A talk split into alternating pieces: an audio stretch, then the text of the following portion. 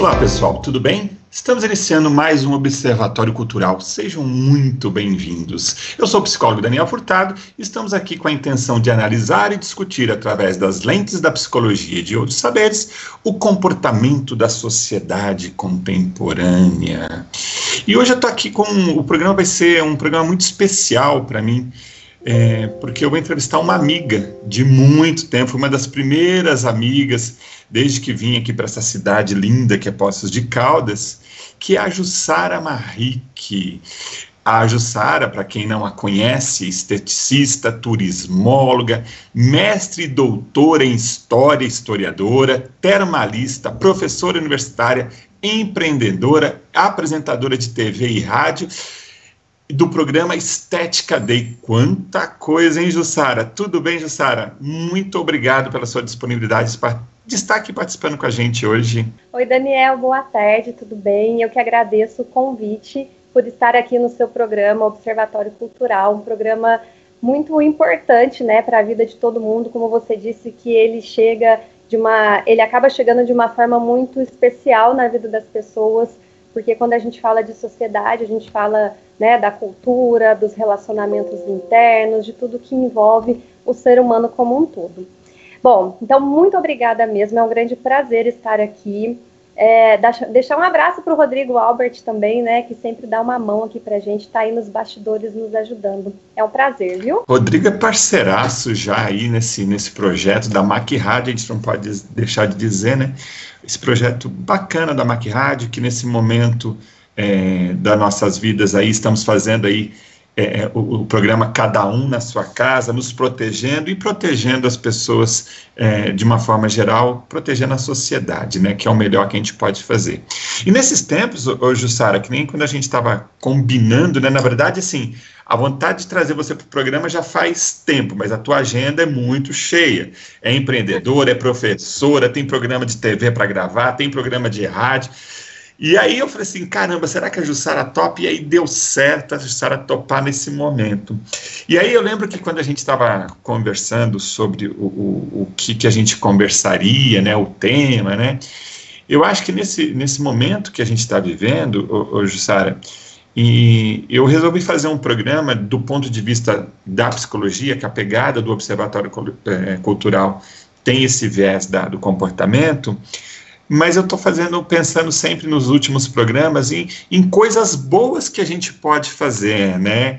Então, a semana passada a gente falou de cinema, a gente falou da, de, de, de série, falamos, falamos da, do papel das redes sociais, tenho falado de uma maneira positiva de como as ferramentas e como a tecnologia tem permitido a gente também encontrar coisas boas e positivas na nossa vida, né?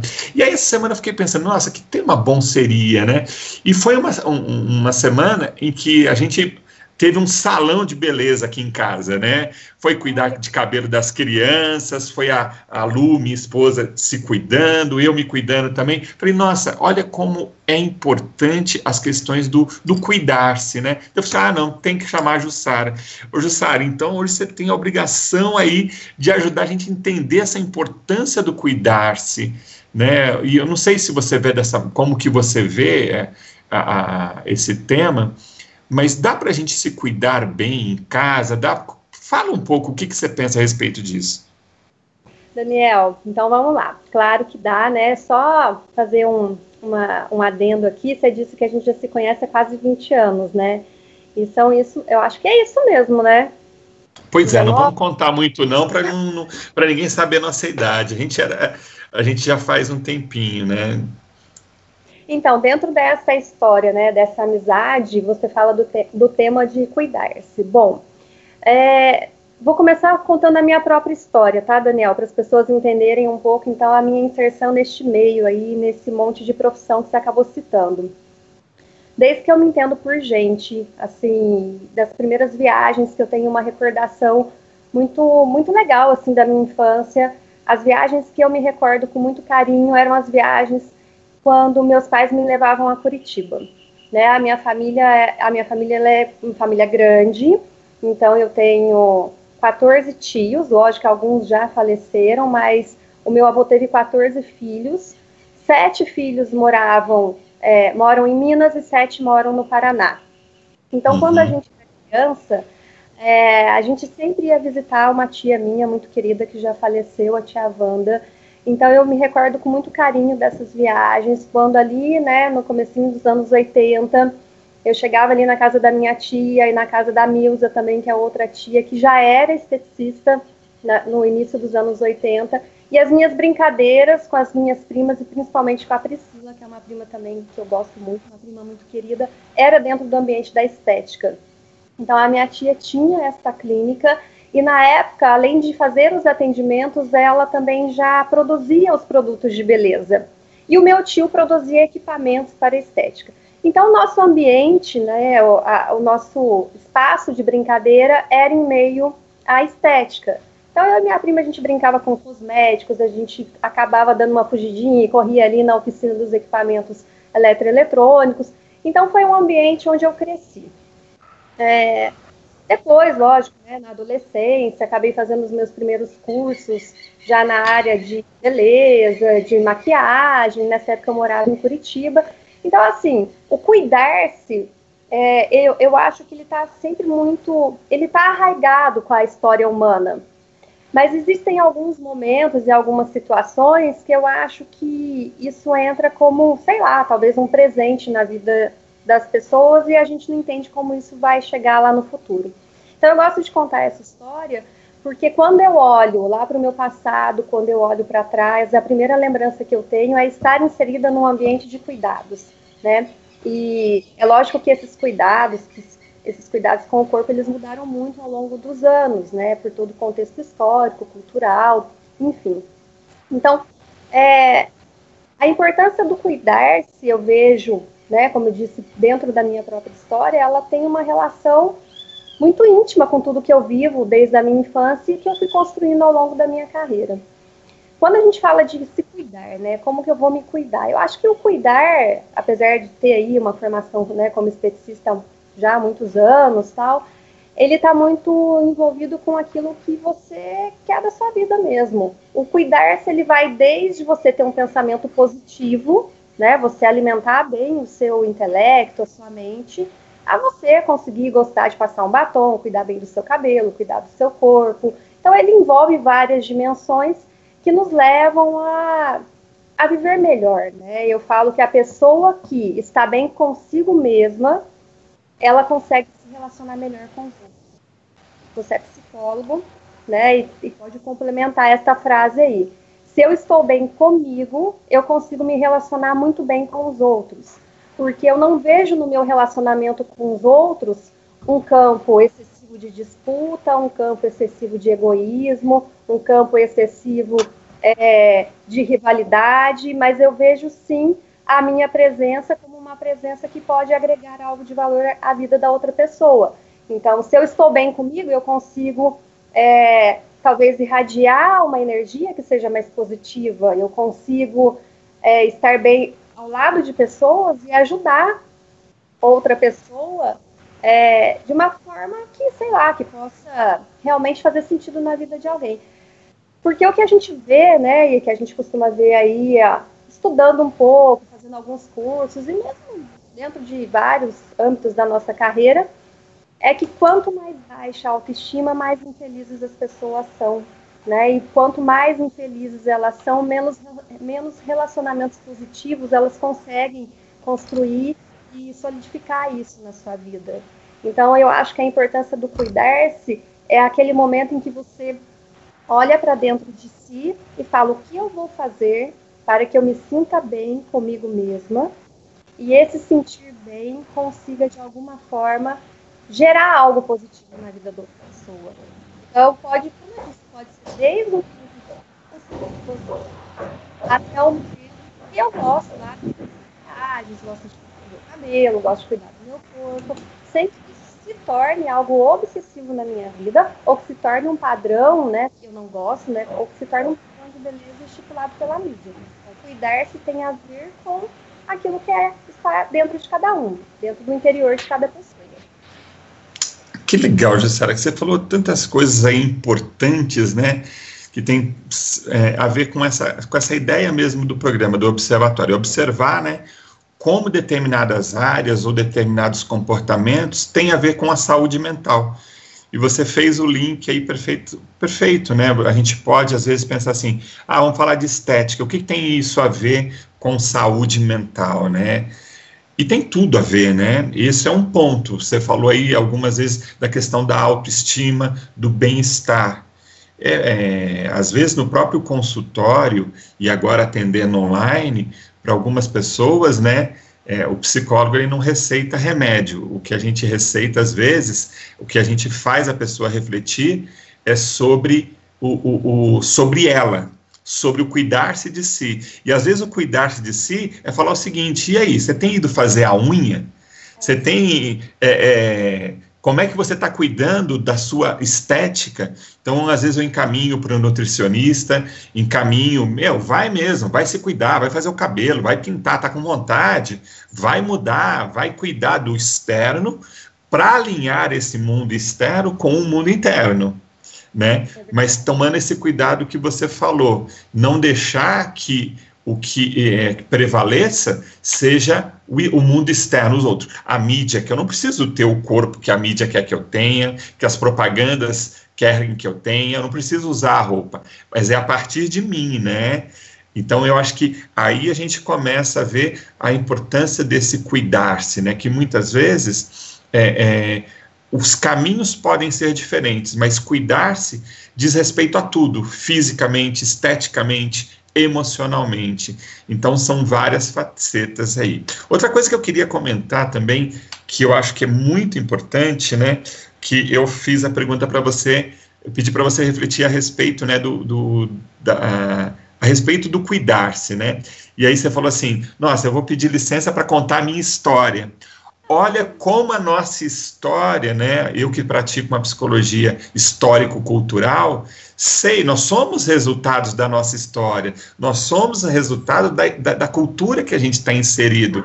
Então não tem como fugir da, das nossas referências pessoais, especialmente as da infância. Né? Por isso que psicólogo gosta muitas vezes de ficar cavucando o passado da pessoa, para a gente entender, né, da onde você veio, qual que é a tua origem, né? O, o pegando esse esse esse viés, ô Jussara, me fala um pouco. Quando você tem você tem a estética também, mas eu vou pedir para você fazer uma relação ampla. É, às vezes você, você já atendeu, você tem alunos, ou no programa de rádio, ou no programa de TV, pessoas que vêm com, com, com uma questão, olha, eu quero fazer a maquiagem X, Y, Z. E aí, conforme você vai trabalhando, ou a tua equipe vai trabalhando, vocês vão percebendo que a estrutura emocional daquela pessoa também vai mudando? Claro, com certeza. Eu acho assim, olha, Daniel, eu vejo muito isso, né? É, a uma, a gente costuma na estética, a primeira não é uma consulta, a gente chama tipo, é, a gente chama de avaliação, né, que leva o nome de anamnese. Então, às vezes a pessoa chega e a minha avaliação normalmente dura de 30 a 40 minutos. Então, eu vou vasculhar toda a vida da pessoa, né? Vou perguntar sobre várias questões, levantar hábitos, é, hábitos até culturais, né? Hábitos sociais, enfim. E às vezes nessa conversa de 30, 40 minutos, eu já vou identificando né, o que mais incomoda a pessoa, eu vejo aquilo em que ela está muito cabisbaixa ou está triste, com um jeitinho eu tento tirar. E a hora que acaba, a simples anamnese é nítida, assim como a pessoa termina e fala assim, nossa, obrigada. Obrigada porque eu sei que você vai poder me ajudar. E a pessoa sai muito mais feliz do que entrou. Isso eu também vejo depois de uma massagem, um procedimento estético, uma limpeza de pele, quando ela se olha no espelho. Eu digo que o trabalho da esteticista, né, eu sou técnica em estética, depois a gente pode falar um pouquinho até de como isso se insere aí dentro das regulamentações do país, mas o trabalho nosso é, é tem uma frase muito bonita que eu gosto, é fazer resplandecer a beleza da alma, né? Então, assim, a gente tem que fazer resplandecer aquilo que está dentro, a alma da pessoa. Então, o fato de fazer uma limpeza de pele, às vezes de fazer uma massagem, né? A massagem tem vários benefícios fisiológicos, vários benefícios psicológicos também. A pessoa já sai melhor, porque ela se sente é, mais bonita, se sente mais relaxada e preparada para enfrentar o mundo. Então é, é, é, nítido. A estética, né, ela é uma, hoje ela é uma profissão que está dentro ali da área da saúde, ela está dentro da área de serviços, ela está dentro da área do bem-estar, e ela tem por objetivo é melhorar a qualidade de vida do indivíduo. A beleza é consequência daquilo que a gente vai fazer dentro do nosso espaço com esse cliente ou com esse paciente, né? Seja o nome que a gente queira dar. Mas a beleza vai ser consequência de tudo aquilo que a gente vai proporcionar, né? Então, se eu proporciono um ambiente acolhedor, um ambiente de bem-estar, um, ambiente de autoconhecimento, de reconhecimento, de introspecção. É, às vezes, numa massagem, a pessoa está tão relaxada que é o momento em que ela está meditando e ela sai melhor. Então, eu acho que é, são esses pontos que as pessoas cada vez mais precisam entender dentro da área da estética. A estética, durante muitos anos, foi uma profissão muito é, subjugada, muito discriminada, né, com vários preconceitos. É, então, aí, como você estava falando, né, vem da infância. Então, eu fiz todos os meus cursos ali, a maioria dos meus cursos na época de adolescência, mas é, quando eu fui entrar na faculdade, vou contar isso aqui rapidinho antes da gente ir para o comercial, que eu sei que já já tem comercial, mas quando foi, foi né, o momento de eu escolher o meu curso de graduação, é, não existia faculdade estética no país. Não tinha, então eu já tinha toda uma carreira construída na área da estética e não tinha essa faculdade. Eu morava, né, nessa época eu já morava aqui em Poços, eu tinha morado um tempo lá em Curitiba, mas eu já morava aqui. Então eu tinha três cursos para fazer: arquitetura, ciência da computação é, são quatro cursos, fisioterapia e turismo na PUC, quando a PUC veio para cá, isso em 1997. Bom, já vou contar aqui rapidamente. Eu não gosto de ciências exatas, tá? Então, por não gostar, nunca, nunca fui bem muito, muito nessa área. Eu já eliminei ali arquitetura e ciências, é, ciências da, da computação. Fisioterapia era um curso muito caro, não tinha condições do meu pai pagar esse curso para mim, não tinha a mínima condição. Meu irmão já estudava em Curitiba, já estava numa universidade federal, meu pai já mantinha o meu irmão fora. Então tinha turismo. E eu falei, gente, turismo. O que, o que é esse curso, né? Na época a gente lia os guias do estudante. Faz tempo, né, Daniel? Muito tempo. Então, um pouquinho, um pouquinho. E eu li o guia do estudante e o que me chamou a atenção foi a frase que o turismólogo é, ele iria trabalhar muito com as questões culturais. E aí vem uma coisa da infância que você citou e que eu sempre busco lá na minha infância, quem sou eu hoje, da onde eu vim, que desde pequena, Daniel, eu sempre gostei de estudar, eu sempre gostei de ler. Então, na casa da minha avó, tinha um espaço lá no porão que tinham, assim, acho que centenas de livros antigos, e o meu passatempo era ficar no meio daqueles livros. Então, tudo que envolvia história, cultura, eu gostava de estudar. Então, foi onde eu me decidi pelo curso de turismo. E aí, é, dentro do curso do, de turismo, o que, que a gente aprende também? A cuidar do bem-estar do próximo. Então, e você vai explicar isso daqui a pouquinho que o Rodrigo já está ali fazendo sinalzinho, a gente ah. precisa parar, mas eu acho que tem tudo a ver e eu quero saber da tua opinião, né? Esse cuidar do outro turismo, as viagens também é uma renovação da alma, como você disse, é cuidar dessa beleza da alma, né? E viajar nesse momento que não estamos podendo viajar, né? Temos que encontrar outras formas, outros mecanismos. Mas a gente vai falar disso daqui a pouquinho, depois do intervalo. Beleza. Muito bem, pessoal. Estamos aí voltando com o Observatório Cultural, hoje recebendo aqui a minha amiga Jussara Marrique, esteticista, historiadora, empreendedora. Ô, ô Jussara, você, como é que você arruma tanto tempo para fazer tanta coisa? Explica isso. Não, Daniel, é assim, hoje eu estou numa vida mais tranquila, sabe? Eu confesso que durante alguns os últimos seis anos da minha vida foram muito intensos mas hoje eu já estou um pouco mais tranquila. Não sei como eu consegui fazer tanta coisa. Eu acho que eu consegui fazer muitas coisas, primeiro porque eu gosto muito de estudar, como eu estava falando no bloco anterior. Mas eu também fiz muitas renúncias, né? Então, para estar hoje é, com várias profissões, por ter aí uma carreira já mais solidificada no mercado, foram feitas renúncias também. É aquela velha história, né? Nada vem de graça. Então, eu consegui aí é, construir minha carreira em cima dessa minha história, que eu acho que é uma história muito pessoal. É, na verdade, assim, né? Você falou uma coisa que eu me identifico muito, que é o gostar do estudar, né? De estar sempre lendo. É, a gente tem algumas pessoas que são mais inquietas pelo saber, pelo aprender, né? E não vê muita divisão entre as áreas, né? Ou a gente vai a gente vai encontrando fonte e vai tomando, vai bebendo dessas fontes, né? E uma fonte que você comentou no, no, no, bloco anterior, que a gente terminou, foi a questão do turismo. E eu fiquei intrigado, queria que você comentasse um pouco, né? Você falou assim: olha, a gente cuida, da, a gente ajuda as pessoas a se cuidarem.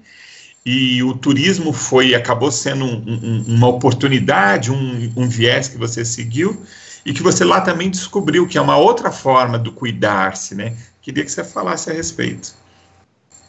Então, Daniel, eu acho legal e eu gosto muito de contar minha história, sabe? Porque as, é o que você falou, às vezes as pessoas elas ficam tão preocupadas em procurar algo que, sei lá, o que, que eu posso fazer na minha vida, né? O que, que eu me identifico, é, o que, que eu levo jeito.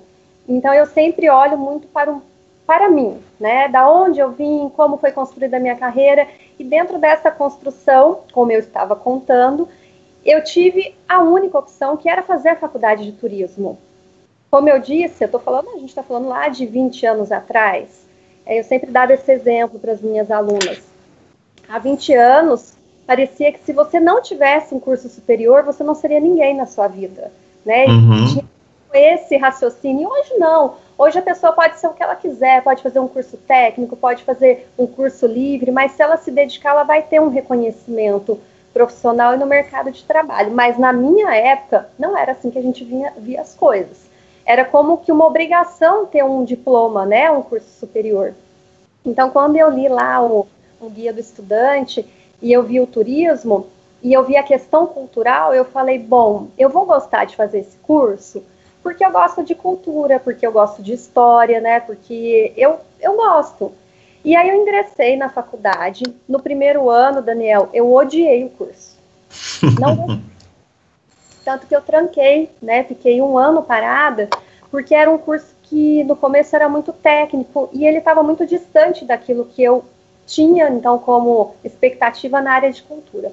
Quando eu voltei, eu não sei se essa entrevista um dia vai ser, né, talvez escutada aí pela, pela minha querida professora, Ana Chaves, que você conhece muito bem. Sim. Então, ela foi a, no primeiro dia de aula, quando eu voltei, depois de ter trancado um ano o curso, ela foi a primeira professora que me deu aula e foi aula de História do Brasil. E aí, hum. pronto, ganhou totalmente no curso de turismo.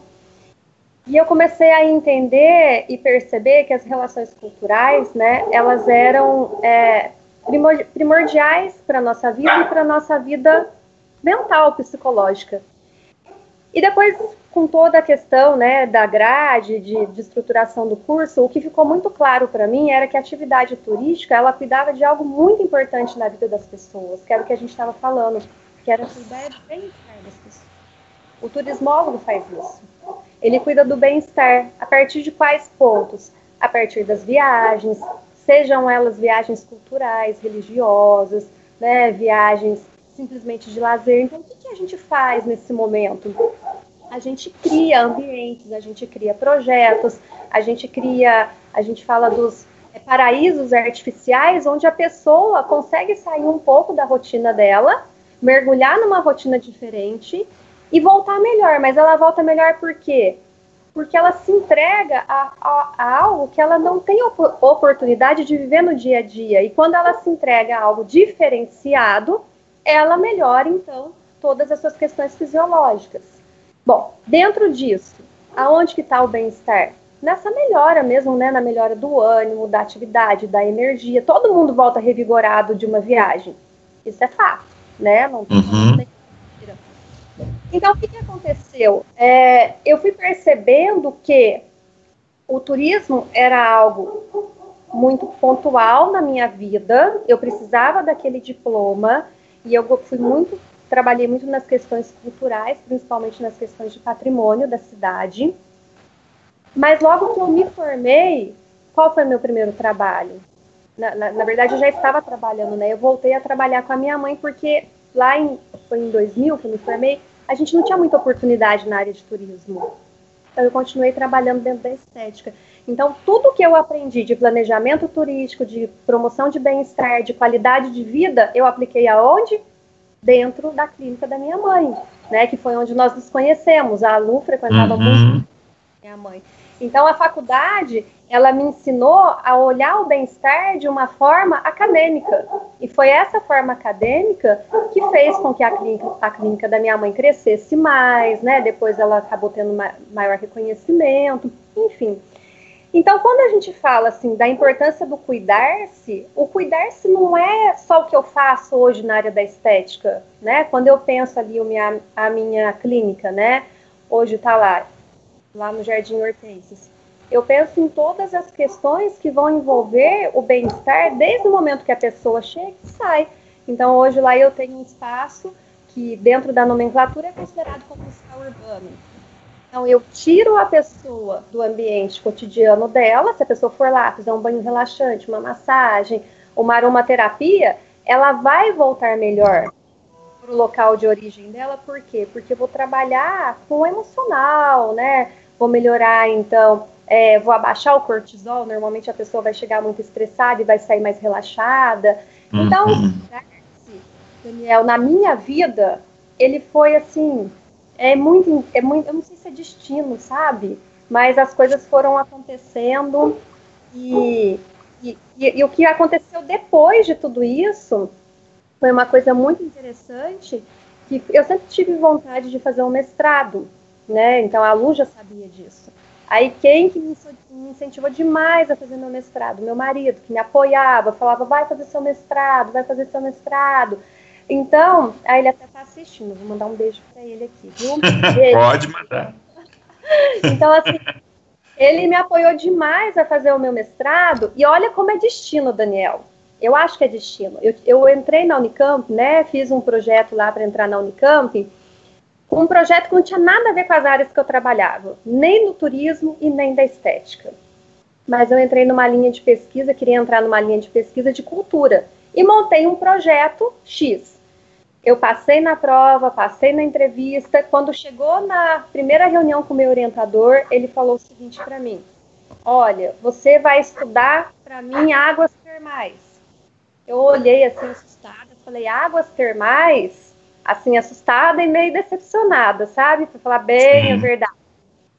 Aí ele, você vai estudar águas termais, porque durante anos da minha vida eu esperei que alguém estudasse isso e nunca apareceu uma pessoa para estudar águas termais. Ele falou, então quando eu vi o seu título com projeto, com o nome das suas Poços de Caldas, ele falou, eu pensei, agora ou é nunca. Bom, resumindo muito a história, eu comecei a estudar águas termais, me apaixonei pelo tema das águas termais. E o que, que eu descobri estudando águas termais? Que, águas terma, que as águas termais promovem, antes de qualquer coisa, bem-estar. Então, eu fiz o meu mestrado e o mestrado em História de Espaços Termais.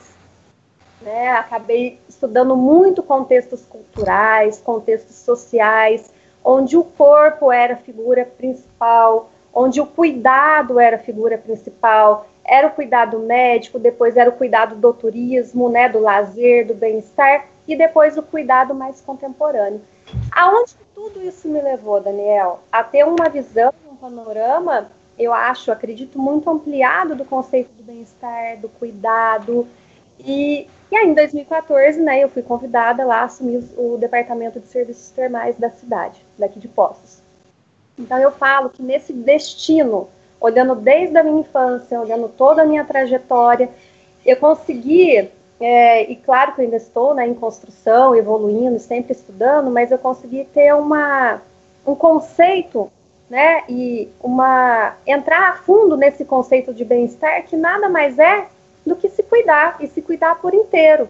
Então é se cuidar realmente na parte psicológica, na parte espiritual, é se cuidar na parte corporal, né? É se cuidar em todos os sentidos que a gente fala, né? Que é o homem como um todo. Você sabe muito bem disso, até melhor do que eu.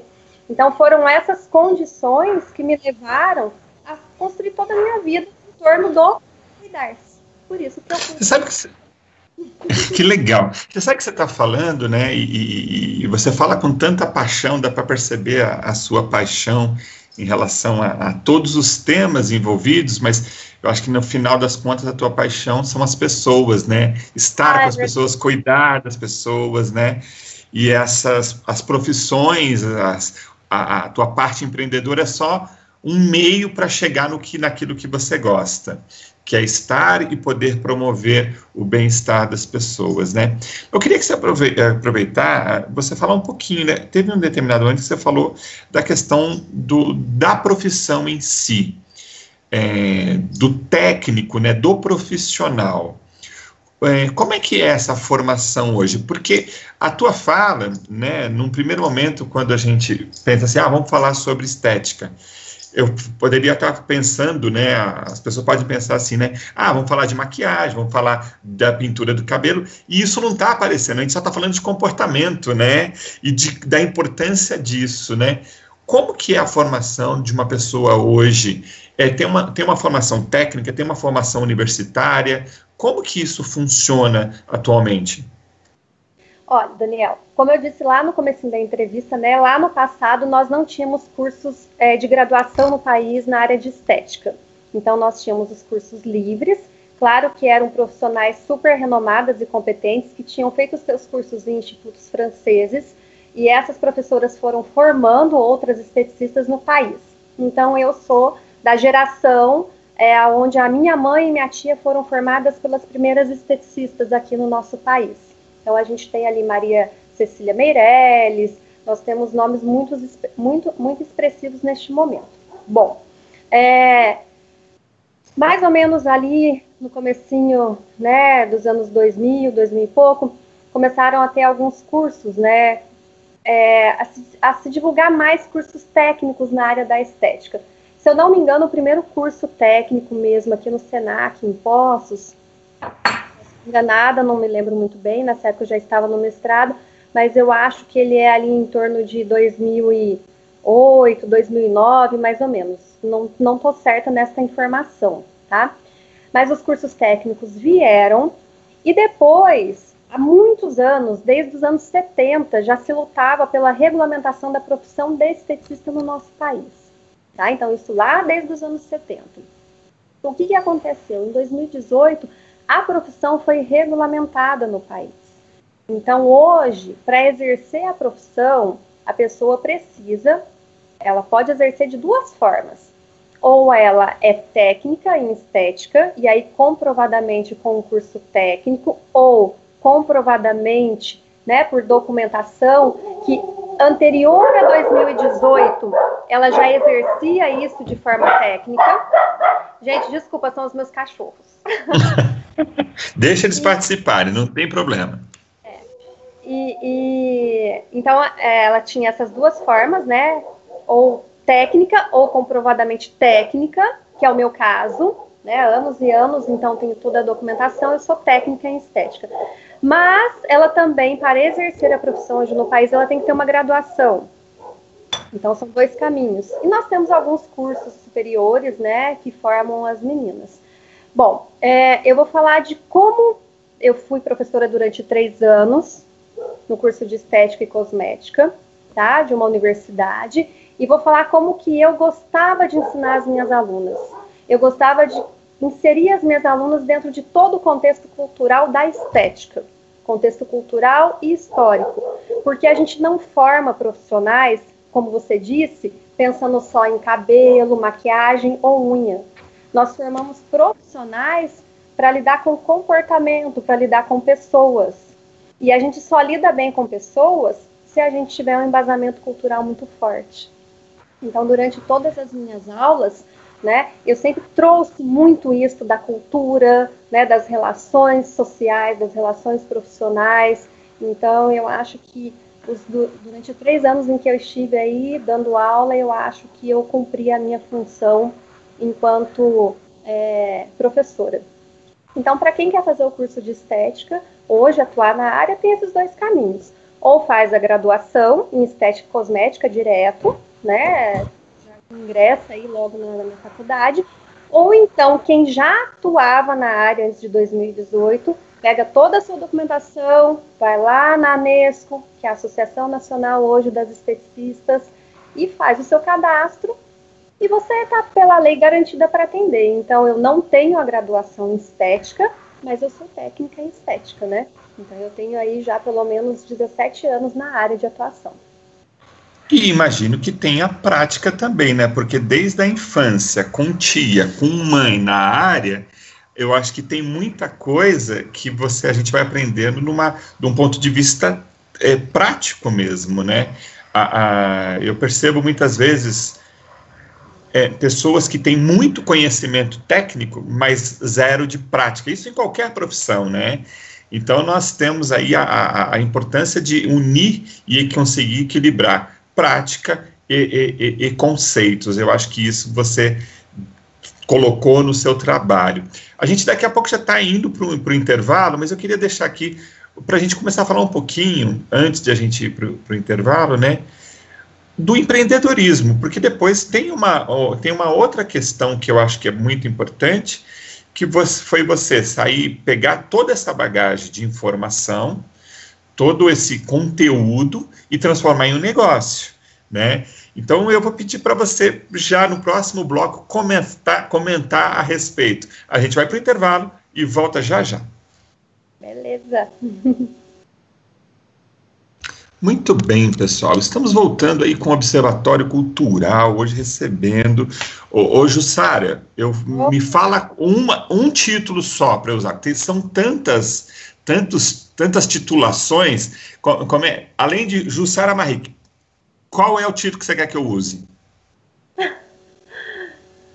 Uma pessoa feliz em tudo que faz, pode ser? Ah, então tá bom. Gostei. Ficou mais. Ficou focado, abrangente ao mesmo tempo. A Jussara Marrique, que é feliz com todas as profissões e atividades que ela faz. Inclusive, a gente deixou aqui um, um, um, um link para o nosso último bloco, que é falar sobre empreendedorismo, porque não adianta nada você ter esse tanto de conteúdo mas e não, não, fazer isso virar um negócio, que no final das contas a gente precisa fazer é, disso tudo é, um, negócio, a nossa sustentabilidade, fazer com que isso chegue às pessoas de alguma maneira. E queria que você falasse então um pouco dessa da Jussara empreendedora também e o que é que existe hoje, além da estética, programa de TV, professora, tudo isso. Conta pra gente também. Então, Daniel, da on, é, de onde surgiu, então, né, essa questão do empreendedorismo? lógico, obviamente, da minha graduação. Né? O turismo, ele nos ensina a, a sermos profissionais empreendedores. Então, o empreendedorismo veio do turismo, da atividade turística. Então, qual que é o, para o pessoal entender? Se eu tenho, né, eu fiz um plano de negócios, acabei fazendo um plano de negócios, qual que é o meu, o meu objeto de negócio? é o bem-estar, é o cuidar. Eu cuido das pessoas. Né? Então, o empreendedorismo veio dessa formação onde eu aprendi a ter uma visão muito técnica de planejamento com a minha querida professora Luciane, que está aqui assistindo, né? Sua esposa. Coincidentemente. Coincidentemente. Então, as aulas de planejamento turístico. Então, eu tenho um conceito né? Que é o conceito do bem-estar, que é o conceito de wellness, que é o conceito de, de cuidar-se. E este conceito, ele se transformou na minha profissão. Então, o empreendedorismo, o planejamento, veio dessa visão de mundo, de entender que cada vez mais as pessoas precisam ser cuidadas, precisam ser orientadas, elas precisam é, daquela palavra amiga, do cuidado amigo. E, a, o que a estética faz? Ela faz isso. Né? Então, o empreendedorismo surgiu, é, eu acho que é como eu disse, dentro de toda essa construção minha, né, enquanto adolescente, criança, é, aluna de pós-graduação, mestrado, chefe lá das termas, diretora das termas, fui trabalhar no estado, e aí veio depois o convite lá da TV Poços, na época feito pelo, pelo Iudeu, para apresentar o programa. e também da MAC Rádio, foi o primeiro convite que eu aí da MAC Rádio, para ter o Estética Day aí na MAC também. Então, o meu negócio é esse, o meu negócio é cuidar, é cuidar das pessoas, né? E cuidar de que forma? Da melhor forma possível. E a melhor forma possível, como você, como um, um excelente psicólogo, é, capturou tudo o que eu disse, é estabelecendo relações. É estabelecendo relacionamentos, né? Relacionamentos é, verdadeiros e não relacionamentos baseados no dinheiro. Né? Quando a pessoa chega no meu espaço, você pode ter certeza que o que eu mais quero é que ela saia bem. Se ela sair bem e eu ver o resultado, eu estou entregando um resultado, seja um resultado, resultado estético, nas suas dimensões, né? A dimensão psicológica, a dimensão corporal, a dimensão facial, eu estou sendo muito bem é, recompensada porque eu sei que eu estou devolvendo qualidade de vida para alguém. Então, esse é o meu conceito hoje de empreendedorismo na área que eu atuo. Tá? Então, não sei se eu te respondi. Aí. Não, respondeu sim. E aí, hoje existe a clínica. É, é, é clínica que fala, é isso? É centro de estética, né? A gente usa a denominação clínica quando eu tenho uma equipe maior comandada por um médico, né, ou por um fisioterapeuta. Eu já tive uma equipe maior, hoje eu estou atendendo sozinha, tá? Foi uma escolha minha, resolvi trabalhar sozinha hoje. Por que eu resolvi trabalhar sozinha hoje neste momento? Porque eu entendo que as pessoas querem muito contato comigo. Então elas querem ir no meu centro de estética, eles, eles querem, eu quero que a Jussara atenda, eu quero conversar com a Jussara, eu quero que a Jussara coloque a mão em mim. Então foi preciso que neste momento eu me voltasse de novo para mim mesma e mais uma vez reconstruísse essa história. Né? Então também não adiantava ter uma super mega equipe onde a todo momento a minha clientela falava, ficava falando, ah, mas não é você que vai me atender? Ai, não é você que vai colocar a mão em mim? Ai, não é você que vai fazer minha avaliação? Então, neste momento onde eu vejo que as pessoas têm muita confiança em mim, no meu nome, no meu trabalho, a questão do empreendedorismo se volta mais uma vez para mim, para a minha pessoa. Então, é um centro de estética porque é comandado por uma técnica em estética, né? Eu não tenho ali um médico trabalhando comigo para chamar de clínica, né? Então, essa é uma denominação que também deve ser seguida aí por outras colegas da nossa área. Então, hoje ali no centro de estética, que, quais são os serviços, né? Então, são todos os, os serviços que podem é, melhorar amenizar, reparar, né? A pele, porque a esteticista trabalha com o maior órgão do corpo, que é a pele. Então, na estética facial, tem todos os tratamentos, como eu disse, de reparação, nutrição, revitalização, né? Desde lá da limpeza de pele, é um tratamento mais é, potente de radiofrequência, fototerapia. Tem os tratamentos corporais, eu tenho os tratamentos de bem-estar, como eu poderia ficar longe do bem-estar, não tem jeito. Então eu tenho lá a questão, eu tenho uma sauna para as mulheres, eu tenho a banheira de hidromassagem, onde eu monto os banhos terapêuticos, e aí vem toda a minha formação lá de termalista que acabei estudando, né? E pensando em todas essas questões, que está dentro da questão do turismo de saúde e bem-estar. Então, olha só, a minha vida é um emaranhado de vias que se juntaram e me transformaram aí nessa pessoa que eu sou hoje, como você disse, faço com muito carinho tudo isso. Gostei muito de uma, de uma fala que você fez agora, de uma coisa que você falou, que foi, né, você precisou em determinado momento voltar-se para si, para se identificar com, com uma a profissional, né? E isso faz parte do autoconhecimento. Muitas vezes as pessoas que eu encontro, me procuram, né, para questões do, do, da, de terapia, né, ela vem com muitas referências externas, né, e, e, muitas vezes do âmbito profissional mesmo, do âmbito do trabalho. E ela fala, mas como é que eu faço para descobrir? Eu falei assim, antes de descobrir fora, a gente precisa descobrir dentro, né? A gente precisa voltar-se para si. Jussara, a gente está caminhando para o final do programa, mas antes eu queria que você falasse um pouco também. Tá, é, a, a Jussara tem uma agenda cheia, é, agora nesse momento a gente está tendo que se preservar de, por conta de uma pandemia. Como é que a gente pode fazer cuidados em casa? A gente pode, dá para fazer isso? Ou eu tenho que ficar embarangado? Eu quero ficar bonito, Jussara. Como é que faz? Pra... Ou, não, ou não dá para fazer milagre? Não, Daniel, claro que dá para se cuidar em casa. Todo mundo, aliás, todo mundo tem que se cuidar em casa, viu, gente? A ideia é que vocês se cuidem muito em casa e quando chegarem lá no meu espaço, a gente só vai lapidar a beleza que existe dentro de vocês, tá? Então, olha só, dentro de casa, hoje mesmo, o que, que eu fiz hoje? Hoje eu tava assim, meio é, meio para baixo, vamos dizer a, a, verdade, né? Porque a gente fica muito tempo parada, como você viu, eu gosto muito de lidar com pessoas, então a gente fica um pouco triste, né? Muito tempo isolada dentro de casa. Então, o que, que eu fiz hoje? Lógico, gente, dá para fazer uma hidratação no cabelo, dá para fazer uma boa hidratação facial, uma esfoliação corporal, dá para hidratar as mãos, dá para hidratar os pés, dá para fazer uma automassagem. Mas como que eu faço tudo isso, Jussara? Bom, vou deixar uma dica aqui para vocês. Ontem eu comecei uma sessão é, de dicas sobre algumas questões que nós estamos vivendo, né, agora com algumas mudanças de hábitos, principalmente essa reclusão um pouco dentro de casa, de como cuidar da nossa pele. Só que para cuidar da nossa pele, a gente primeiro precisa identificar quais são os agressores da nossa pele, né? Então, se eu estou cozinhando demais, se eu estou ficando muito no sol, se eu estou mexendo com muito produto químico, então eu identifico esses agressores e aí eu cuido da minha pele.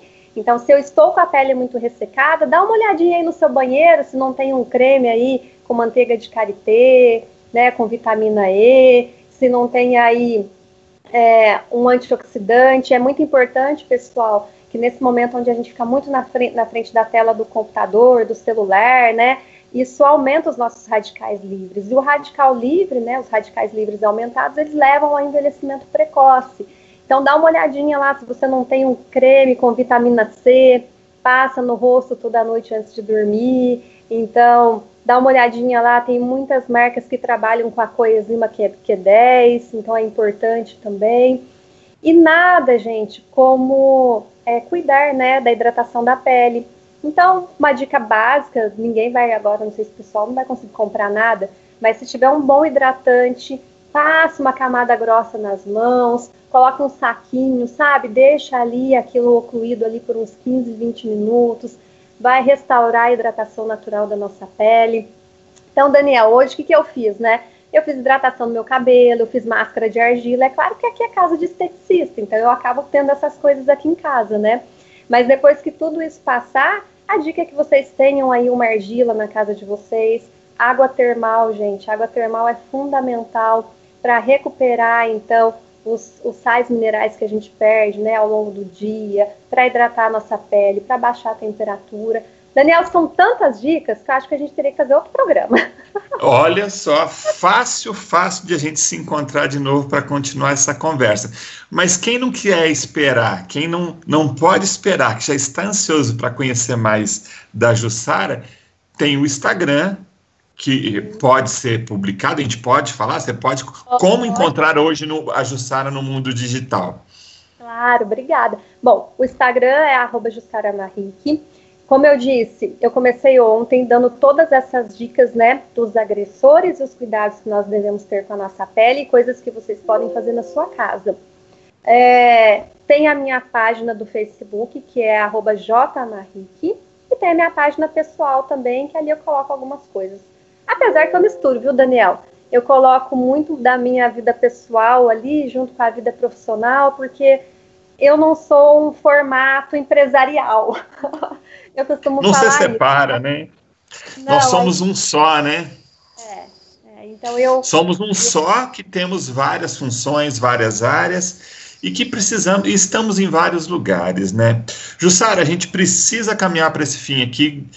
Olha, adorei esse, essa conversa, aprendi muito e assim eu fiquei encantado como por trás de, é, da profissão tem muito conteúdo aí, conteúdo sério, né? E é isso que a gente tem que fazer: procurar profissionais sérios, procurar quem entende, quem está apaixonado de fato pelo que faz. Aí faz a diferença. Aí é onde a gente encontra resultado de verdade. Jussara, muitíssimo obrigado pela sua disponibilidade de estar hoje com a gente aqui no Observatório Cultural.